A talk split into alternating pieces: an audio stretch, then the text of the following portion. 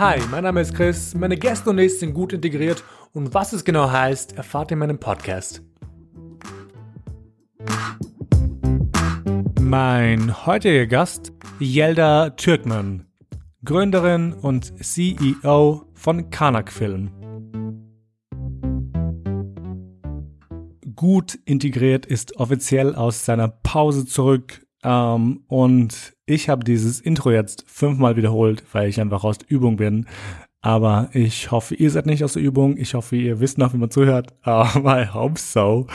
Ähm, ja, ich freue mich total, ähm, zurück zu sein und möchte euch die Gästin, die ich heute da habe, gar nicht vorenthalten. Yelda Türkman. I, I, ich habe keine Worte. Um, I will just start. Ich glaube, I'm so happy. Aber by the way, die Folge wurde im letzten Jahr im Dezember aufgenommen. Ähm, ich wünsche euch ganz viel Spaß, aber vergesst nicht, bitte gut integriert zu abonnieren auf Apple Podcast, Spotify und Co., damit ihr mich unterstützt. Unterstützt. Deutsch, ich hab's vergessen. Anyway, have fun. Jelda, danke, dass du da bist. Danke, dass ich hier sein darf. Worum geht's heute? Wir reden heute über die Darstellung von MigrantInnen und BPSCs in Film und Fernsehen und eben wie wichtig es ist, eben diese Menschen, Migrantinnen und BPOCs im Fernsehen zu haben, damit man eine Vorbildfunktion hat. Ähm, aber ich will eigentlich nicht zu viel erzählen und lasse meine Gäste eigentlich selbst, sich selbst vorstellen. Ähm, also, wer bist du und was machst du? Yelda Türkmen, hast du ja schon gesagt, ne? Ähm, ich bin im Moment Gründerin und ähm, Chefin der Kanak Film Berlin GmbH. Ähm, ursprünglich habe ich Journalismus gelernt im WDR und habe lange Jahre für verschiedene Formate gearbeitet, als Redakteurin wie DSDS, äh, Hirschhausens Quiz des Menschen oder zuletzt auch Joko und Klaas und Jäger und Sammler für Funk. Also immer ein bisschen Info und sehr viel Entertainment. Wie, wie kam es zu Kanak-Film? Also ich weiß es an sich von meiner Recherche, aber ich glaube, meine Leute wissen es nicht. Dieser Name ist, äh, war eine Schnapsidee von mir. Also ich hatte die ähm, Kanak-Film UG, weil ich ähm, irgendwann mal vor allem ähm, mit dem Podcast, den ich habe mit äh, Anna Dushime und äh, Ari ähm, Christmann, festgestellt habe, wie viel Rassismus ich doch erfahren habe. Also das waren wirklich die zwei Menschen, die mir total, die mich woke gemacht haben sozusagen, weil ich vorher auch so war, ich gedacht habe, ach nee, eigentlich war doch alles in Ordnung. Und dann, mhm. Äh, als wir dann diesen Podcast angefangen haben, sehr viel darüber, gesprochen haben, anfangs war das ja schon sehr der, der Fokus bei uns, ähm, habe ich gemerkt, dass ich am Ende immer die Kanakin war für alle. Und das war so die Idee zu sagen, okay, ich kann mich ja anstrengen, so viel ich will, aber für euch bleibe ich immer noch die Kanakin, ne? Ja. obwohl ich irgendwie super Deutsch spreche und mich gut ausdrücken kann, kann gut schreiben und so weiter. Ähm, und deshalb dachte ich, what you see is what you get. Deshalb nenne ich mich jetzt so. Und damals war das noch eine, genau, eine Personenfirma. Daraus ist dann die GmbH entstanden und jetzt heißen wir so. Aber ich finde Namen cool. Ich habe, ja. ich glaube, ich habe Kanak-Film zum ersten Mal vor ein paar Jahren gesehen. Ich weiß gar nicht, ich, ich habe euch mal auf LinkedIn entdeckt, glaube ich, oder Instagram, und ich fand halt den Namen so prägnant. Um, ähm, und der bleibt halt im Kopf stecken, finde ich zumindest, aus der Brandseite, ja. aber ich finde ihn cool. Ja, so, so macht's, ergibt Sinn. Ein paar Menschen mit Migrationshintergrund gibt sicherlich, die das nicht gut finden, kann ich auch total verstehen. Ich entschuldige mich an dieser Stelle für ähm, Leute, die verletzt sind. Ich bin aber jetzt knietief drin. Es ist schwer, das jetzt umzuändern. Zumindest jetzt noch nicht. Vielleicht ändern wir irgendwann mal einen K-Film oder was ganz anderes. Aber branding-wise wird es nicht so viel Sinn machen, jetzt ähm, den Namen zu ändern. Ja, verstehe ich. Aber sorry, ich muss nochmal fragen. Ähm, die Frage ist nicht in, unserer, in unserem Fragenkatalog, aber was macht ein Kanak für dich aus? Boah, ich glaube, Leute, die so, ich finde den Begriff sehr breit. Ähm, ich glaube, dass mh, mm, so weiße Deutsche, also so gebürtige, wie soll man sagen, ja, Deutsche halt, ähm, dass die alles, was muslimische Länder sind, mhm. als Kanaken sehen, aber auch Italiener, glaube ich, und Griechen. Also sie die GastarbeiterInnen und ich glaube sogar, dass die auch schwarze Menschen so bezeichnen würden, aber da fehlt mir so ein bisschen die, ähm, die Erfahrung. Das natürlich. ist spannend, weil das haben wir auch in Österreich. Ähm, ah. aber von beiden Seiten tatsächlich. Ähm, alle Leute aus dem Balkan sind Tschuschen. Und Aha. ich weiß gar nicht, ich muss zugeben, ich habe keine Ahnung, woher das Wort, der Begriff Tschusch kommt. Ich, ich habe mal nachgelesen, aber alles aus dem Balkan, Serben, Kroaten, äh, Albaner, ähm, ich glaube sogar Griechen sind Tschuschen. Schlimmer Begriff, also würdest du dich selber so bezeichnen? Nee, oder? nee, nee würde ich nicht ah. machen. Ich, ich, mag, ich mag das Wort auch nicht. Also ähm, okay. Shit. ich glaube, es ist halt sehr negativ äh, belastet. ähm, aber andererseits merke ich halt dauernd, ähm, dass, dass eben Ausländer in Anführungszeichen und Ausländerinnen ähm, oft Österreicher, Österreicher als Schwabos bezeichnen. Und Schwabo kommt, glaube ich, vom Wort Schwabe. Ja, ja. Das ergibt Sinn, das ist ja in der Nähe. Ja. Und ich glaube, I don't know, es passiert von beiden Seiten. Ähm, wie gesagt, heute reden wir über die Wichtigkeit von Migranten und Migrantinnen und BPOCs im Fernsehen. Ähm, meine Frage hierzu wäre, hast du das Gefühl, Migrantinnen und BPOCs werden ausreichend repräsentiert in Film und Fernsehen? Ich, das ist mein ganz persönliches äh, Empfinden, weil ich natürlich meine Algorithmen habe, die ich, äh, also ne, die Sachen schaue. Bei den Streamern kriegt man ja dann die Sachen zugespielt, die man sonst auch, die sonst auch zu dem Rest passen. Das heißt, ich krieg das auf jeden Fall super viel zugespielt. Ich habe schon das Gefühl, ja. Mhm. Ähm, also ich habe das Gefühl, dass bei den, nehmen wir Netflix zum Beispiel, bei den großen Streamern schon sehr darauf geachtet wird, dass bei diesen Erfolgsformaten Menschen dabei sind, die mh, hm, People of Color sind oder Menschen mit Behinderung teilweise. Mhm. Auch das noch nicht so viel, wie es sein sollte, glaube ich, oder wie, ja. wie die der Spiegel der Gesellschaft wäre. Äh, Transpersonen werden viel abgebildet, habe ich das Gefühl zumindest. Also wie gesagt, mein Algorithmus. Ähm, Im Fernsehen finde ich noch nicht, vor allem immer noch bei unseren lieben Partnern öffentlich-rechtlichen. Mhm. Wenn ich mir so anschaue, wer alles äh, Late Nights hat, ne, also Late Night Shows hat, ähm, wen die dann wiederum einladen. Ich habe letztens eine Folge gesehen von Tommy Schmidt, den ich echt cool finde. Ne? Also ich habe nichts gegen Tommy Schmidt, aber diese Folge war halt mit Johannes B. Kerner hat die angefangen. Und ich dachte so, Mann, ey.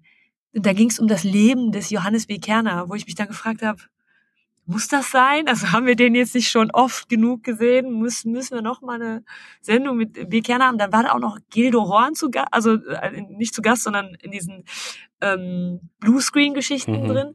Und das war so absurd, weil das so völlig am, je, am jetzigen Trend vorbei ist, sozusagen. Leider Trend, ähm, Diversity abzubilden. Es muss aber natürlich auch noch Platz für weiße äh, Menschen geben. So ist es nicht, ne? Also, es ist ein ganz, ich glaube, es ist eine Aufbruchszeit. Es passiert super, super viel. Und es fällt mir eher auf, wenn zu viele weiße Leute in einem Raum sind oder in einer Show sind, ja. als andersrum. Deswegen glaube ich, die Entwicklung ist gut. Wie, wieso glaubst du, ist es nochmal so, dass beispielsweise Streaming-Anbieter viel mehr, Anführungszeichen, viel mehr auf Diversität setzen als ähm, übliche TV-Sender in Deutschland zum Beispiel? Ich glaube, dass die amerikanischen, also die sind erstmal schlau, weil sie keine, ähm, weil sie die Kundschaft ansprechen wollen. Und das ist halt eben nicht die weiße äh, Mehrheitsgesellschaft, sondern wir haben in den USA ja so viele verschiedene äh, Einwanderer und warum nicht diese Leute abbilden und sie mehr binden an die Marke, an die, an die Produkte.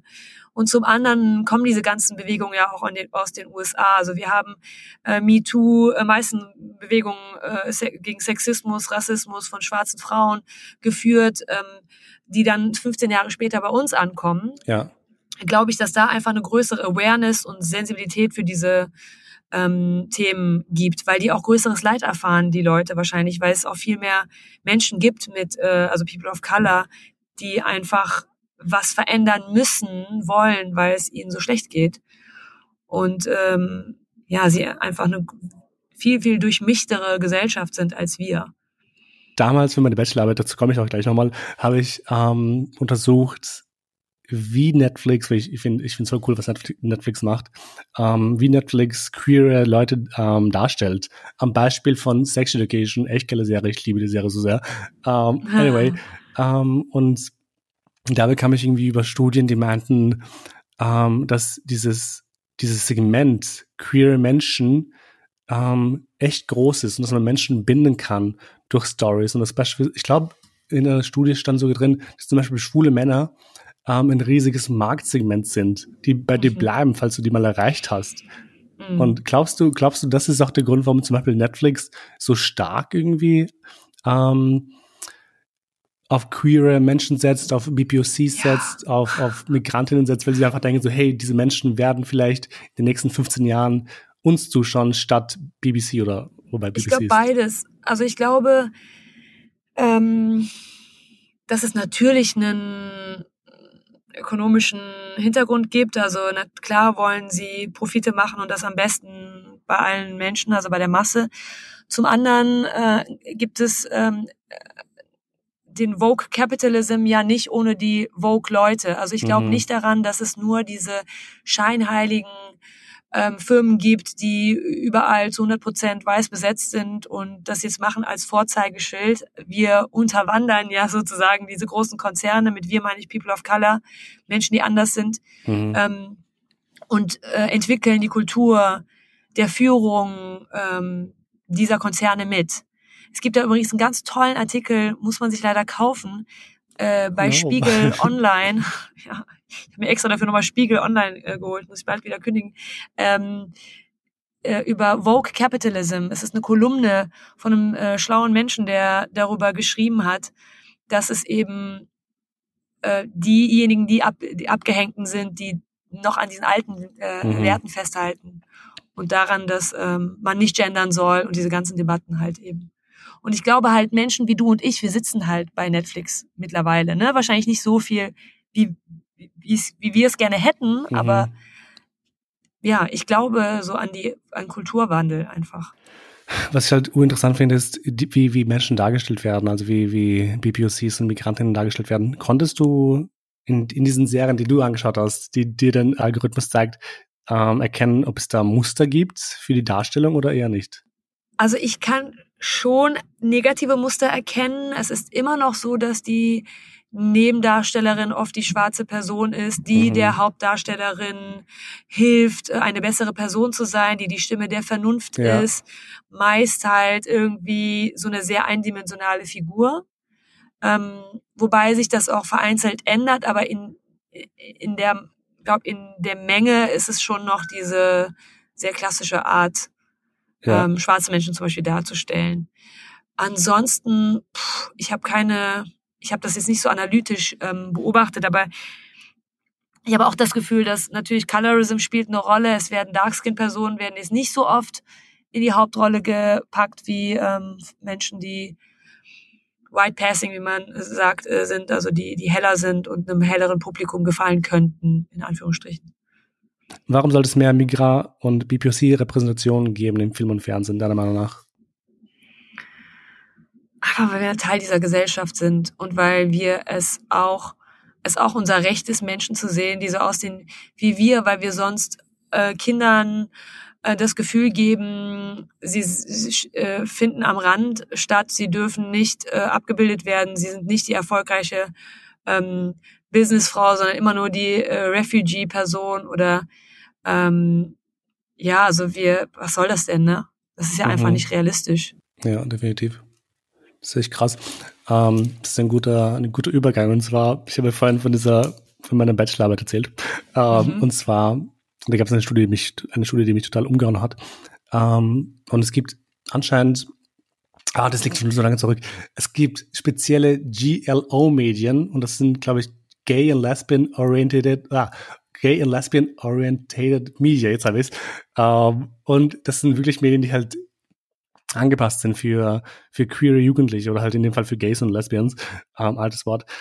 Ähm, und anscheinend fanden die raus, dass queere Leute viel lieber Filme anschauen und Serien anschauen mit schlechter Repräsentation als mit guter Repräsentation, wo halt wirkliche Lebensrealitäten dargestellt werden. Weil ihnen ist es lieber, irgendwas zu haben, was vielleicht falsch ist, als gar nichts zu haben quasi. Mhm. Und was ich halt total traurig finde, weil ja, äh, Medien für junge Menschen, vor allem für queere Menschen in dem Fall, ähm, so, so ein Wegweiser sind anscheinend. Also so eine mhm. Sozialisationsaufgabe haben sie. Ähm, aber Orientierung, ne? Also genau. ich glaube, dass man da irgendwie ja die Antworten auch auf Fragen bekommt, die man sich gestellt genau. hat. Ich finde Sex Education macht das zum Beispiel super. Das ist so gut. Ich liebe die. Ja, da ist auch äh, so die Hälfte ist, äh, ich Gänsehaut. Ja. Da ist die Hälfte irgendwie ähm, queer, also so fluid, auch was was die Sexualität angeht, ja. ohne dass das jetzt ausgesprochen werden muss, dass sie bisexuell sind ja. oder so, ne, oder lesbisch oder wie auch immer. Das ist schon gut gemacht. Auch die Person hm, im Rollstuhl ist irgendwie nicht die Person im Rollstuhl, sondern halt einfach eine einer eine Person, die halt im Rollstuhl ist. Ja, denn ja, also nicht so, das wird nicht so herausgearbeitet, dass der jetzt im Rollstuhl sitzt. Das, darum geht's überhaupt nicht, sondern er ist halt so ein bisschen der freche Typ, den sie halt datet, der ihr ja auch noch irgendwie, der dann auch zu eifersüchtig wird mhm. oder so. Ich will es nicht spoilern. Aber ähm, seine Behinderung steht nicht im Vordergrund. Ja, definitiv. Und es gab eine Szene, die echt schön war, die mir voll im Kopf geblieben ist. Ähm, ich weiß nicht, ob das ein Spoiler ist, aber es gab eine Folge, wo eben über Asexualität gesprochen wurde. Mhm. Und die Darstellung und die Art und Weise, wie darüber geredet wurde, war total, in Anführungszeichen, normal. Es wurde nicht dargestellt, als, als ob die Person halt keinen Bock auf Sex hat, zum Beispiel, weil Asexualität mhm. hat so mhm. viele Facetten. Ähm, mhm. Und ich glaube, das war das erste Mal, wo ich, ich meine, ich kannte mich da eh schon vorher, aber wo ich wirklich in, in einer Serie gehört habe, dass es dass es nicht nur auf, auf sich nicht nur auf Sex bezieht. Ähm, aber ja, wo ich, worauf ich eigentlich hinaus wollte, ähm, glaubst du, das trifft auch auf, auf ähm, Darstellung von Migras und BPO siehst du, dass man lieber irgendwelche Sachen sieht, als gar keine Sachen?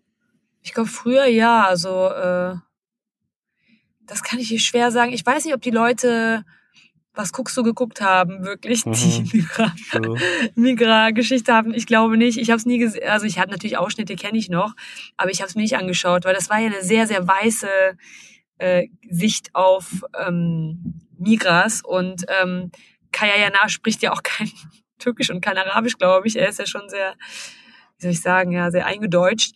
Ähm, das ist, glaube ich, damals und auch Türkisch für Anfänger war so eine Sicht auf Migranten, wie es gerne oh die Deutschen Gott. gesehen haben. Ja. Ne? Darüber habe ich zum Beispiel meine Bachelorarbeit geschrieben, über Türkisch. Über die wollte ich auch schreiben, ich habe es dann gelassen. Sehr gut, dann konnte ich es machen. Und äh, das hat sich, glaube ich, mittlerweile geändert. Man wird ein bisschen, es ist ein bisschen besser, aber ja. ich würde sagen, es ist immer noch nicht so, dass wir ähm, gleichwertig sind, gleichwertig abgebildet werden. Im deutschen Fernsehen zumindest. Gott, war türkisch Fernsehen nicht irgendwie ein Bildungsauftrag vom ARD oder so? Also Bildungsauftrag haben die ja immer, ARD und ZDF. Ich glaube, es war schon irgendwann so die Idee, ähm, dieses Thema anzusprechen, das ja total schwelend war oder ganz offensichtlich war. Aber halt einfach mit so vielen Stereotypen und Klischees, äh, bis es kracht. Also wirklich, da war ja jede Szene war ja so stereotypisch ähm, das ist schon fast lächerlich wurde. Aber ich, ich. genau das fände ich total witzig an der Serie. Ähm, ich hatte das Gefühl, dass eben diese, diese beiden Seiten total ins Lächerliche gezogen wurden, you know? Also obviously, ich glaube nicht, dass man die Serie nochmal machen könnte in der heutigen nee, die ist Zeit. schlecht gealtert. Genau, ja. und das auf jeden Fall, aber ich glaube, für, für damals war sie ziemlich cool, in Anführungszeichen. Und ich habe sie geguckt, ehrlich gesagt. Ich fand die auch, ich fand die auch lustig. Ja muss ich zugeben. Guilty Pleasure. Ja, du hast recht, nee, die Deutschen waren da auch, also die, die, die weißen Deutschen wurden auch total klischeehaft, so ja. Öko, ESO-Tante war sie ja, ne, die, die Mutter und sie war so die laute Teenagerin, die total frech ist. Aber auch da, so sie darf frech sein und die anderen sind also das äh, die die das äh, das türkische Mädel ist dann irgendwie so die brave mhm. das Gewissen ne Pega Faldoni hat's gespielt. Witzigerweise auch eine Iranerin im Kopftuch, die dann eine Türkin spielt. Auch ein bisschen schräg, muss ich sagen. Aber ich glaube, ich glaube, Cem, der Elias Mbarek, ähm, Oh ja, aber glaub, der war doch auch so, der hat doch auch so diesen Proll gespielt und ja. das war schon so sehr. Aber er hat lange den Proll gespielt, das ist das Krasse. Er hat sehr lange in der deutschen Medienlandschaft und in der deutschen Filmlandschaft auch Voll. Ähm, den gleichen Charakter gespielt, was urschade ist eigentlich ähm, weil er total getypecastet wurde. was halt auch, auch krass ist, wenn du Schauspieler bist, eine, Schaus eine Schauspielerin bist, aus diesem, aus diesem, ähm, aus, mit diesem Background, dann hast du halt nur diese Rolle im Endeffekt. Habe ich das Gefühl gehabt. Ja. Ich finde, irgendwann, wenn man viel Geld verdienen, muss man auch mal sagen, so, jetzt ist Schluss, Leute. Ja. Aber ist natürlich leicht gesagt. Ich, ich hätte auch gern die Millionen, die er hat. ähm, oh Gott. Ich komme gleich zur nächsten Frage. Und zwar, ähm, wie wichtig ist es, Geschichten zu erzählen, die Lebensrealitäten von Migrantinnen und BPOCs betreffen? Und gleichzeitig zu der Frage, was verdient eine Jugend wichtig bei diesen Geschichten?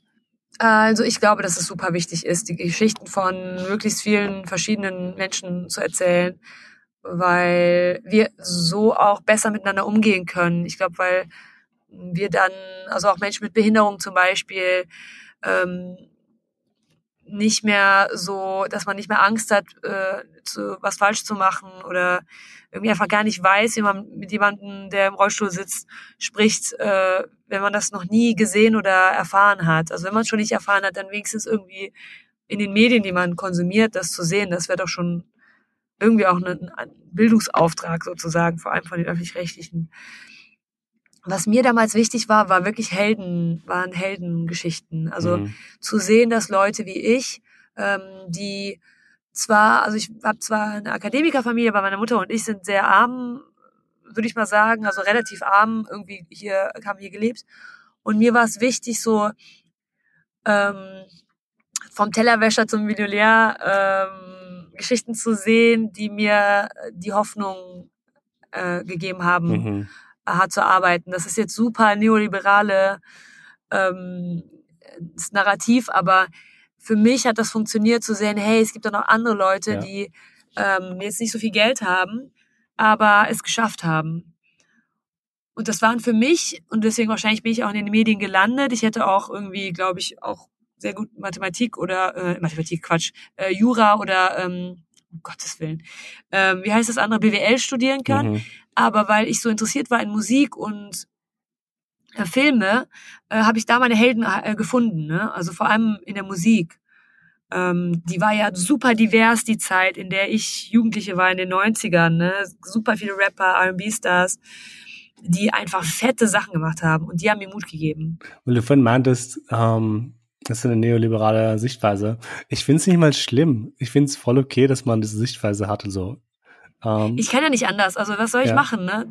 Ich kann ja nur voll. hart arbeiten und hoffen, dass es besser wird. Ähm, ich habe nicht die Chance ja. zu sagen, ich lehne mich jetzt mal zurück und machen oder hatte das nicht machen freiwilliges soziales Jahr oder bin mal auf Bali oder so. Ja. Ähm, ich habe das dann selber irgendwann mal finanziert gemacht. Etwas älter, also ich habe da glaube ich nicht so viel verpasst. Aber es gibt einfach unter uns Menschen, die, die haben einfach die Möglichkeit ja, nicht. Das ist das Ding. Ich habe mal letztens oder länger her ein, so ein Meme gesehen. Ich denke in Memes, by the way. Ich liebe Memes. Ähm, mhm. Wo drauf stand, oh. my, my parents didn't flee the country for me to be a broke bitch. ähm, und manchmal denke ich daran. Ja. Ich denke, weil wir sind wirklich vom Krieg geflohen damals. Mhm. Ähm, ich denke mir so, nope. I have ja. to work. Also natürlich ja. ist es jetzt keine toxic positivity oder so, so ein Zwang. Aber man muss halt. Hey, aber es ist auch die Realität von 99 Prozent der Menschen. So. Ja, also voll. wir müssen alle arbeiten und wenn es, ey, gib mir ein anderes Modell, ich bin sofort dabei. Ne, mach irgendwie bedingungslos Grundeinkommen 5.000 Euro im Monat. Ähm, bei der Inflation mach mal lieber sechs brutto. Ja. Und dann haben wir irgendwie zwei raus. Damit kann ich vielleicht leben, aber ja. so ist, wir müssen arbeiten. Wir sind auch Kriegsgeflüchtete und unsere Eltern hatten ja auch nicht die Chance, hier irgendwie Vermögen aufzubauen, ne? Oder ja, irgendwie voll. groß was anzusparen. So, deshalb müssen wir das übernehmen. Ich komme jetzt zur vorletzten Frage. Ähm, und zwar, du hast ja schon gesagt, dass du sehr viele Serien kennst oder halt, dass der Algorithmus dir sehr viele Serien zeigt über BPOCs etc. mit Diversität.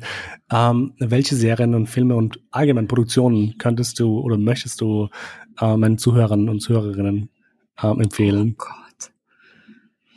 Ähm, ich finde, die, also es gibt, ein, wenn man Teenie-Serien mag, Coming-of-Age-Stories, Grand Army von Amazon Prime Video mhm. ist eine, die Alternative zu Euphoria. Es ist nicht so bubblegummy und, mhm. und lila und, und, und Dings, sondern in so einem sehr grünen, kalten, ähm, Ostamerika-Farbe ähm, gehalten. Und da geht es unter anderem um, um Vergewaltigung, um einfach äh, Highschool-Life mit vielen verschiedenen Bedürfnissen ähm, in dieser Zeit, wo es ganz wichtig ist, sich selbst kennenzulernen. Ähm, sehr, sehr schön gedreht und sehr ehrlich, finde ich. Ähm, das wird mir jetzt erstmal einfallen. Filme. Ich finde alles von, das ist sehr klassisch, aber Wes Anderson natürlich total toll. Mhm. Ich liebe David Lynch, hat aber nichts mit Diversität zu tun. Die sind einfach krank, die Filme. Ähm, aber ich bin auch echt, ich glaube, im Gegensatz zu deinen Followern, echt eine alte Frau mit 38. also, aber ich würde allen empfehlen, sich mal klassisch äh, auch zu bilden. Nicht nur TikToks zu gucken, sondern auch alte Filme zu gucken. Man lernt da viel. Ja, alrighty. Um, letzte Frage. Und zwar, um, ich, ich finde das so cool. Normalerweise stelle ich die Frage, was würdest du dem 15-jährigen Ich sagen? Aber ich glaube, das ist jetzt nicht wichtig. Was mich jetzt mehr interessieren würde, ist, ähm, wenn du könntest, was würdest du Filmschaffenden, Medienschaffenden, Menschen in dieser Medienbubble sagen? Meinst auf? du, die selber noch jung sind? Nee, nee, also Leute, Leute, die selbst produzieren zum Beispiel und ähm, am Hebel sitzen und Geschichten erzählen ja. können, dürfen, das Recht haben und so. Diese riesigen Corporate. Genau, das machen wir ja viel, ne, mit der Kanak Film zusammen. Äh, ich glaube, meine wichtigste Botschaft und das, was ich auch mit meiner eigenen Firma, äh, wenn wir dann ähm, so groß sind oder so die Mittel haben, dass wir das können, äh, ist zu fördern. Also mhm. es reicht nicht, ähm, jetzt eine mm, Person meines Alters, die professionell schon im Job ist, die es irgendwie vielleicht auch per Glück geschafft hat, in dieser Welt äh, der Chancenungleichheit zu bestehen, zu haben, sondern wir müssen auch Leute fördern, die an, am Anfang ihrer Karriere sind und sie auch finden. Das ist ganz wichtig. Ne? Also nicht nur die Leute, die sich bei dir bewerben, die ohnehin schon irgendwie bestimmte Zugänge haben, Studium, ähm, Akademiker, Eltern, wie auch immer, sondern auch dahin zu gehen, wo sie sind oh, ähm, und sie so abzuholen. Also zum Beispiel, ganz klassisches Beispiel ist Volontariat bei den öffentlich-rechtlichen. Ich weiß ehrlich gesagt gerade nicht, wie es ist, aber als ich es gemacht habe vor, wann war das, 2015, ähm, oh Gott, ist das so lange her? Ja, kann sein, müsste ich nur nachschauen. Jedenfalls war es damals so, dass du ein Studium brauchtest und Arbeitserfahrung. Mm, und, und da siebst du ja einfach so viele Leute aus, die kein Studium haben zum Beispiel. Ja. Oder die nicht arbeiten konnten, weil sie einfach nicht das Glück hatten, dass die Eltern sie unterstützt haben. Es gibt auch Menschen, die mussten irgendwie im Familienbetrieb arbeiten. Ähm, meine Mutter hatte zum Beispiel einen Kiosk, ich musste da zum Glück nicht arbeiten, weil die das alles alleine gemacht hat. Aber die Leute kommen gar nicht weiter. Ja. Die melden sich da überhaupt nicht. Und das ist schade, ne? Also man muss diese Barrieren, glaube ich, ein bisschen ähm, kleiner machen. Weil so sagen natürlich Leute, hey, es gibt ja gar keine Menschen, People of Color, die Redaktionsleitung machen können erstens mal gibt's die schon, da musst du halt irgendwie mehr Leute dir anschauen und nicht in deinem Klüngel den Leuten, die du sowieso kennst und die das schon immer gemacht haben, suchen.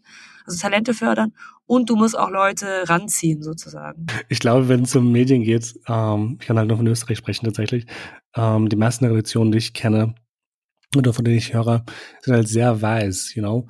Mhm. Zum Beispiel der Journalistenberuf ähm, ist auch sehr, sehr weiß und sehr elitär oder akademisch auf jeden Fall, weil sehr viele Migranten ja. und Migranten eben nicht das, nicht diese Möglichkeit haben, ja. ähm, zu studieren. Und das genau. ist auch so spannend. Das habe ich auch im, im Studium gelernt.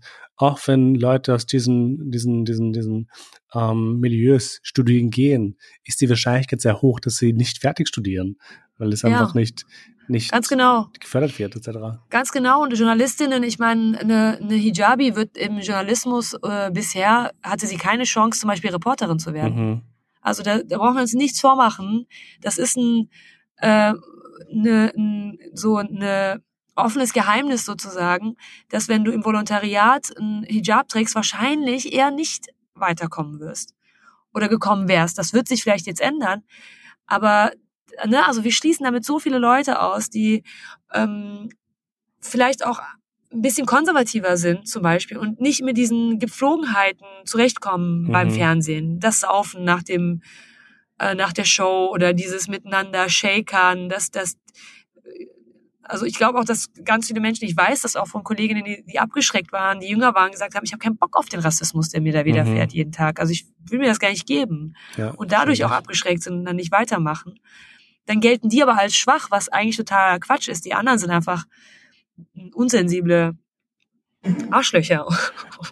Es, ich, um ehrlich find, zu sein. Es ist einfach so traurig, muss ich zugeben. Ich glaube, wir schwerfen ein bisschen ab, aber ich, ich finde es ich find's total traurig, weil ich mir denke, Menschen, die, die verschiedene Backgrounds haben, bringen eigentlich so viel mit für ihren Beruf. Also sei es für, fürs fürs Storyschreiben, fürs Produzieren, für, für Voll. Journalisten, Journalistinnen, weißt du, du hast, du hast einfach so viele Perspektiven, die du einfach mitbringst. Ja, und genau, genau. genau das wird dann irgendwie einem zu Verhängnis, was eigentlich voll traurig ist.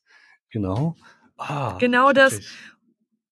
Genau das und dann wirst du angefragt dann für Rassismusthemen oder für Integrationsthemen, Identitätsthemen. Du darfst ja gar nicht dann als muslimische Person über oder als schwarze Person über Wissenschaft irgendwie ähm, Beiträge machen. Du bist dann meistens so ge geframed oder gebrandet mhm. für diese bestimmten Themen und das ist ja auch irgendwie bitter. Ne?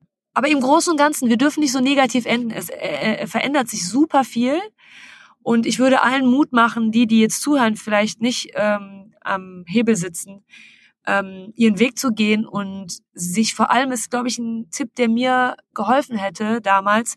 Du hast ja eben gemeint, du willst die Frage nicht stellen. Ich beantworte sie trotzdem mit 15 oder mit 20. Hm, sucht euch Leute raus, geht auf LinkedIn, sucht euch auf Instagram Leute aus, die ihr cool findet, die schon im Job sind, die erfolgreich sind und schreibt die einfach an und fragt so nach Hilfe oder nach Rat die meisten sind die Leute ähm, geschmeichelt und versuchen irgendwie mal eine Viertelstunde äh, per Videocall oder auf einen Kaffee euch zu treffen und euch einen Tipp zu geben. Das ist ein schöner Rat ähm, und ein schönes Schlusswort tatsächlich.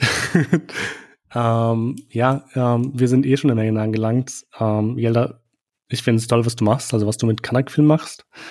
Ähm, ich glaube, es ist wichtig. Dankeschön. Ähm, und ich finde es halt total wichtig, über Dinge zu reden, Sachen zu produzieren, die Menschen erreichen, die normalerweise nicht erreicht werden tatsächlich. Ja. Um, ähm, so, ich glaube, was du halt machst, das weißt du wahrscheinlich hier selbst, aber es ist ein Riesenbeitrag für, für die deutsche oder österreichische Medienlandschaft. Um, ähm, ja. Vielen Dank, das freut mich zu hören. Danke, dass du da warst. Um, ähm, ich bin voll happy. Und ja, und für alle, ich die auch. ähm, für die noch zuhören, vergessen nicht, ähm, gut integriert ähm, zu abonnieren auf Apple Podcast, Spotify und Co. und sonst wo, wo es noch Podcasts gibt. Ähm, und vergessen nicht, Kanak-Film zu liken und überall zu abonnieren, wo es geht. Dankeschön. Ja. ja. Vielen Dank für die Einladung auch. Gerne, sehr, sehr gerne. Ähm, passt, dann, dann war es und bis bald. Ciao. Ciao.